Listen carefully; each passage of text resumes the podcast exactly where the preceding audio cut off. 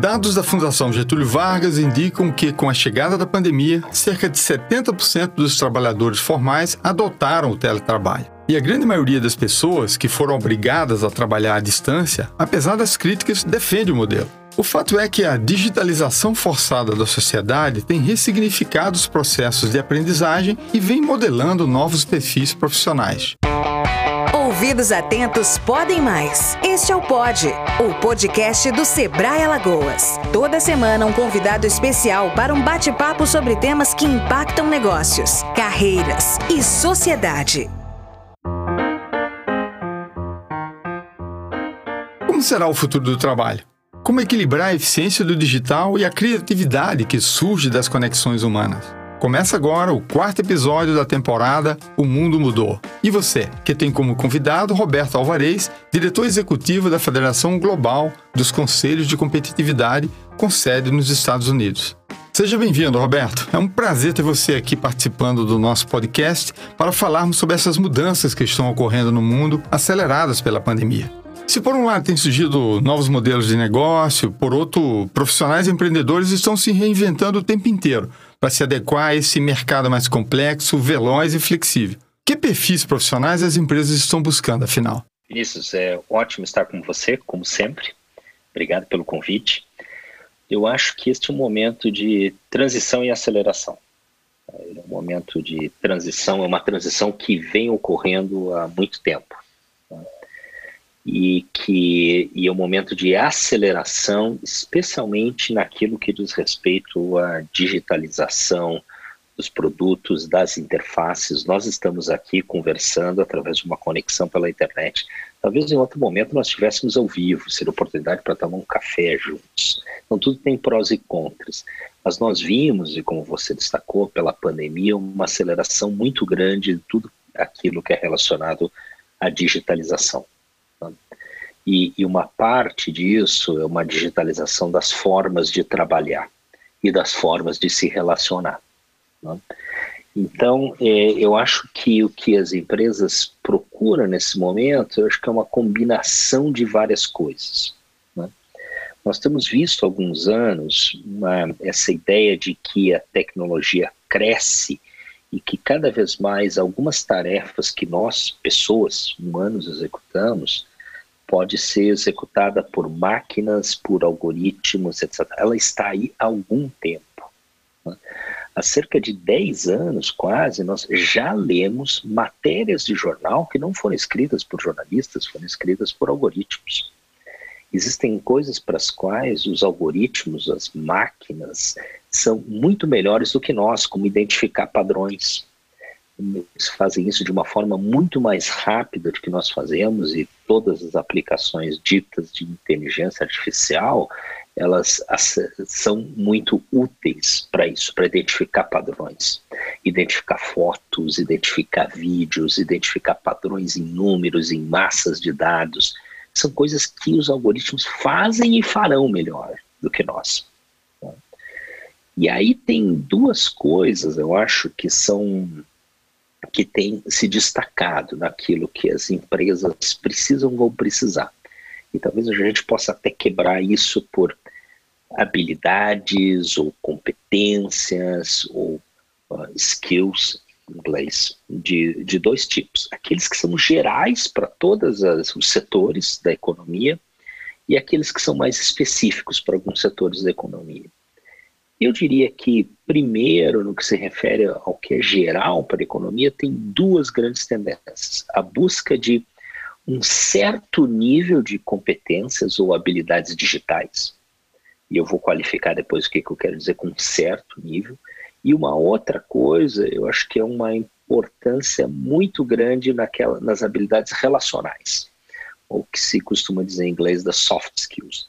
E essas duas coisas valem para toda a economia primeiro, que todo mundo, de alguma forma, e para todas as indústrias, os setores da economia, os setores de atividade econômica, que quem trabalha possa, seja capaz de utilizar, pelo menos em um determinado nível, ferramentas digitais e operar processos, negócios, relações, utilizando ferramentas digitais. Né? Eu vou voltar a esse ponto.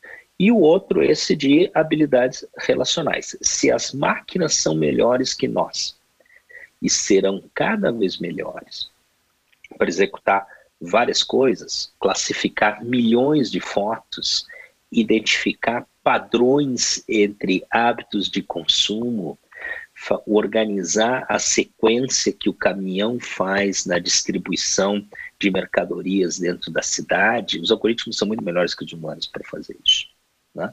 Então, o que cabe aos humanos é ser mais humanos. Então, as habilidades relacionais, ou as ditas soft skills, são também a segunda componente que é cada, mais, cada vez mais relevante para todos os setores da indústria. Bom, se a gente olhar aí o outro recorte, e para algum, alguns setores específicos, aí eu acho que tem algumas nuances eh, importantes. Né? E quais, primeiro, é quais são esses setores né, que têm alguma diferença específica? E aí tem um. Vale a gente olhar um pouquinho, talvez, antes e depois da pandemia, e traçar algumas conexões. Em 2016, nos Estados Unidos, pela primeira vez, o que as pessoas gastam com alimentos, as despesas ou o gasto das famílias, das pessoas com alimentos, em 2016, pela primeira vez, foi despendido mais dinheiro em restaurante do que no supermercado. E esse é um ponto importante porque ele, ele marca muito isso de você, é, da economia das experiências, que não está somente relacionado a ir ao restaurante, etc., mas também faz parte, também passa por isso. Obviamente, isso é algo que a pandemia mudou muito. Né? Mas essa tendência de longo prazo de ter setores relacionados a hospitality, hospitalidade, que vai desde o hotel, a pousada, é, é, o restaurante, o café e, e, outras coisas crescer muito. Outras, outros componentes da economia relacionados a essa ideia da economia da experiência que crescem muito, a gente podia extrapolar, por exemplo, para o varejo. Não? É, há uma digitalização muito grande do varejo. Antes da pandemia no Brasil, o market share do comércio eletrônico era de 6,5%. Nos Estados Unidos é cerca de 15,5%, 16% antes da pandemia. Na China era 25%. Por que, que era maior na China? Porque a China viveu as, as epidemias e a pandemia anterior da SARS e do H1N1, né, e que tiveram um efeito muito grande. Em dois meses, nós tivemos um crescimento da penetração do comércio eletrônico nos Estados Unidos e no Reino Unido equivalente a 10 anos. O índice americano já chegou a 25%, cresceu 10, 10 pontos percentuais em um período de dois meses. E, e, essa é uma tendência que vem de longo prazo. O que, que isso reflete em setores específicos da economia da indústria e, portanto, também nas competências e habilidades que são necessárias? Cada vez mais, isso foi acelerado pela pandemia, mas é o que vem de longo prazo. O que, que significa? Que mais vendas são feitas online. De um lado, significa que a gente precisa de mais gente que saiba operar, instalar os sistemas, construir o relacionamento com clientes, fazer o marketing online, tudo digital. Por outro lado, significa que quem permanece com o seu ponto de venda, o que vai fazer a diferença é cada vez menos o produto em si, a transação, e muito mais a experiência que você vai dar para o seu cliente.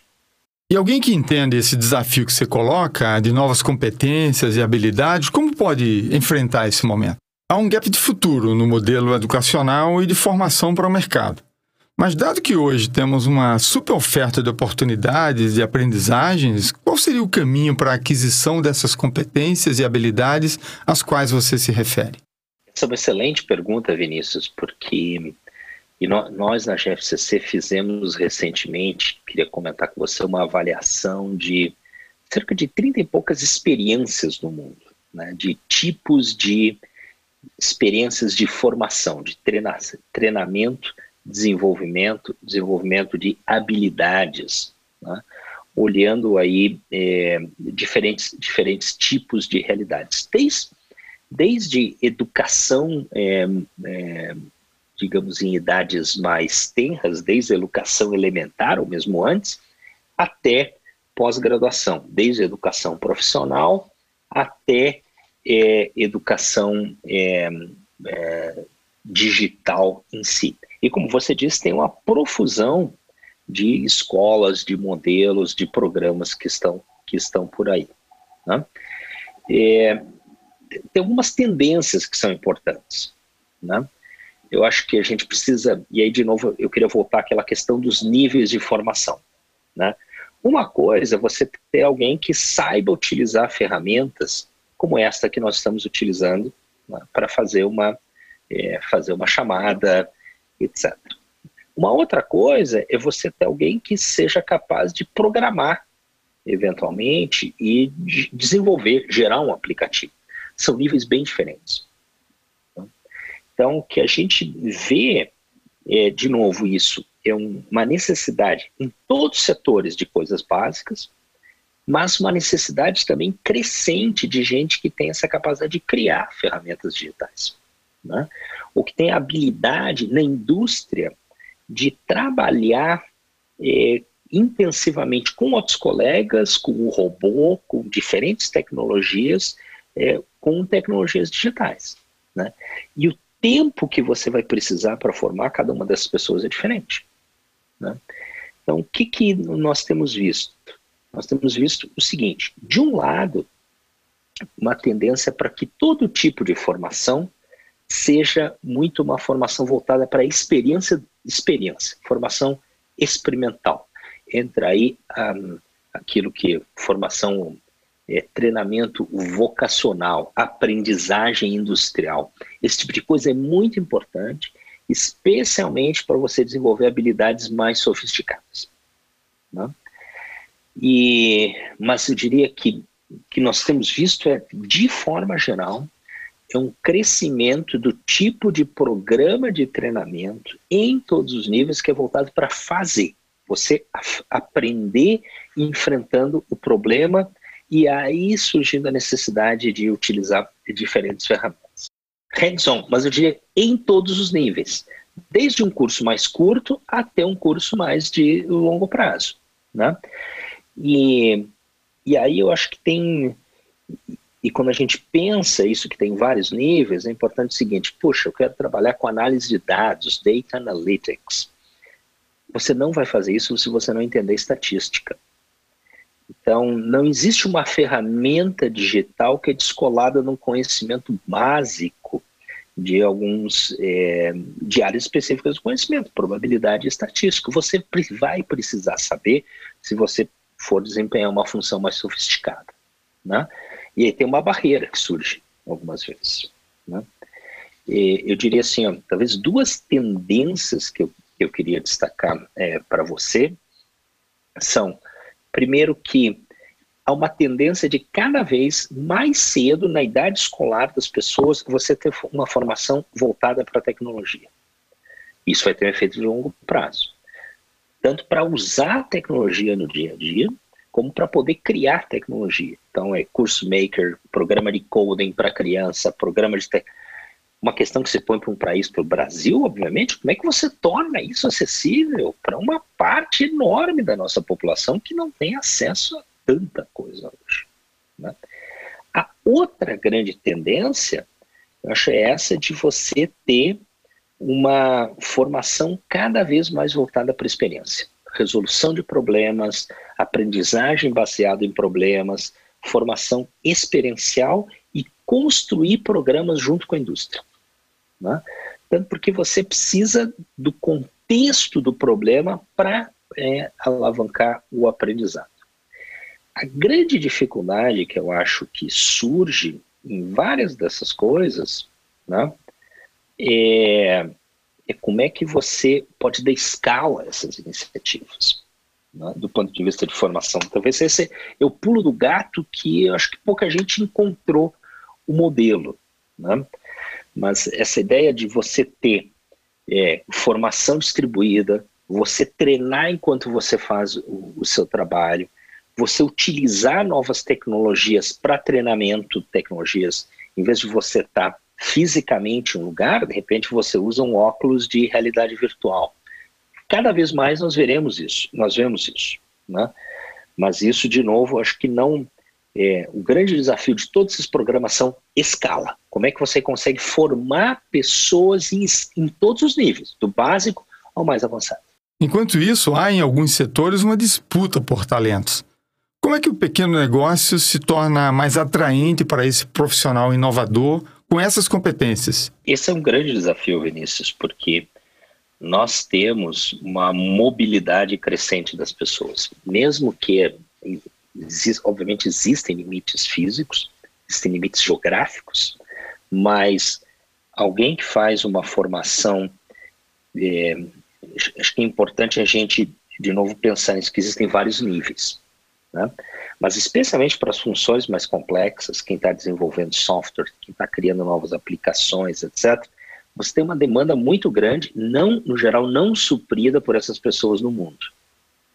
Então você tem uma disputa muito grande por esse tipo de talento.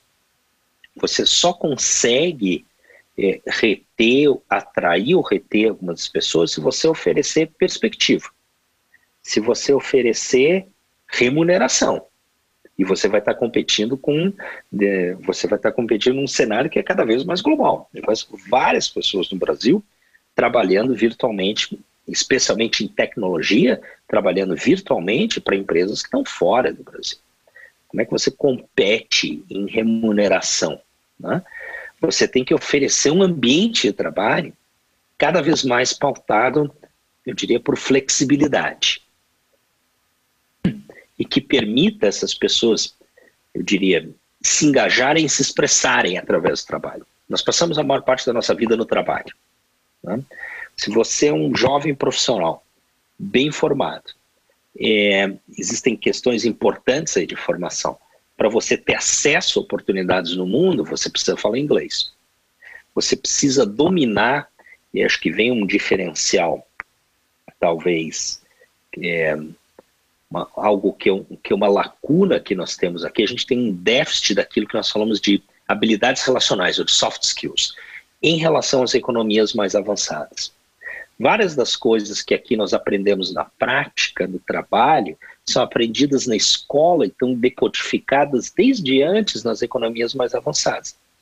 Como você faz uma apresentação, como você conduz uma reunião, como você se relaciona com o cliente, como você faz follow-up de uma reunião, então, eu, eu diria o seguinte: do ponto de vista para quem tem essas habilidades cobertas, né, é, é um desafio muito grande para as empresas, especialmente para as pequenas empresas, reter, atrair, reter essas pessoas. Né? Como que você pode fazer isso? Você só vai conseguir fazer isso se o seu negócio apontar para o futuro e para a inovação porque isso vai você significa que você vai estar trabalhando em mercados mais sofisticados, significa que você vai então, portanto, precisar de profissionais que têm essas competências e você vai conseguir, se você está apostando em inovação, você vai ter mais receita, você vai, vai gerar mais lucro, você vai poder gerar mais melhores salários e você vai poder gerar oportunidades para esse tipo de profissional é, que é muito demandado no mundo. Com certeza, né? E isso não importa o tamanho, né? Você pode estar numa startup ou numa pequena empresa do varejo e esses elementos de flexibilidade, valorização de pessoas, soft skills, né? Serão fundamentais não só para engajar e reter talentos, mas também para se tornar um negócio inovador. E para encerrar, do ponto de vista de aprendizagem, como essas empresas devem se preparar para o acolhimento desses talentos? Eu acho que estamos todos aprendendo, né, Vinícius? E as organizações também estão aprendendo. Tem muitas respostas que não estão aí, mas nós temos boas pistas. É, eu acho que todos nós vimos, conhecemos nas nossas redes, na nossa rede pessoal, na nossa na rede profissional, pessoas que eventualmente não eram nem acostumadas ou não conheciam tecnologias de comunicação online. Né? E, de novo, isso aqui é o básico. Nós podemos utilizar, fazer uma reunião Zoom, num GoToMeeting, num Skype ou qualquer outra plataforma é o básico. Mas muitas pessoas não, não faziam isso profissionalmente e aprenderam muito rapidamente. Eu acho que a grande questão para as empresas vai ser aprender o que, que deu certo e o que, que não deu certo. Porque como toda, é, como toda novidade tem, primeiro, aprendizado é sempre importante e tem prós e contras. Né? Talvez um contra que tenha ganhado muito destaque em, em alguns lugares é como é que você se mantém, como é que você mantém, digamos, a sua sanidade mental e o seu, né, você se mantém equilibrado no ambiente de isolamento. Né?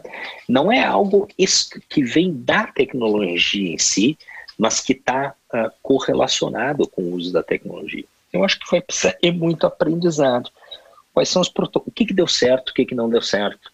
Né? Acho que um, um tipo de modelo que vem à frente é um modelo que vai misturar coisas presenciais e coisas online. Né?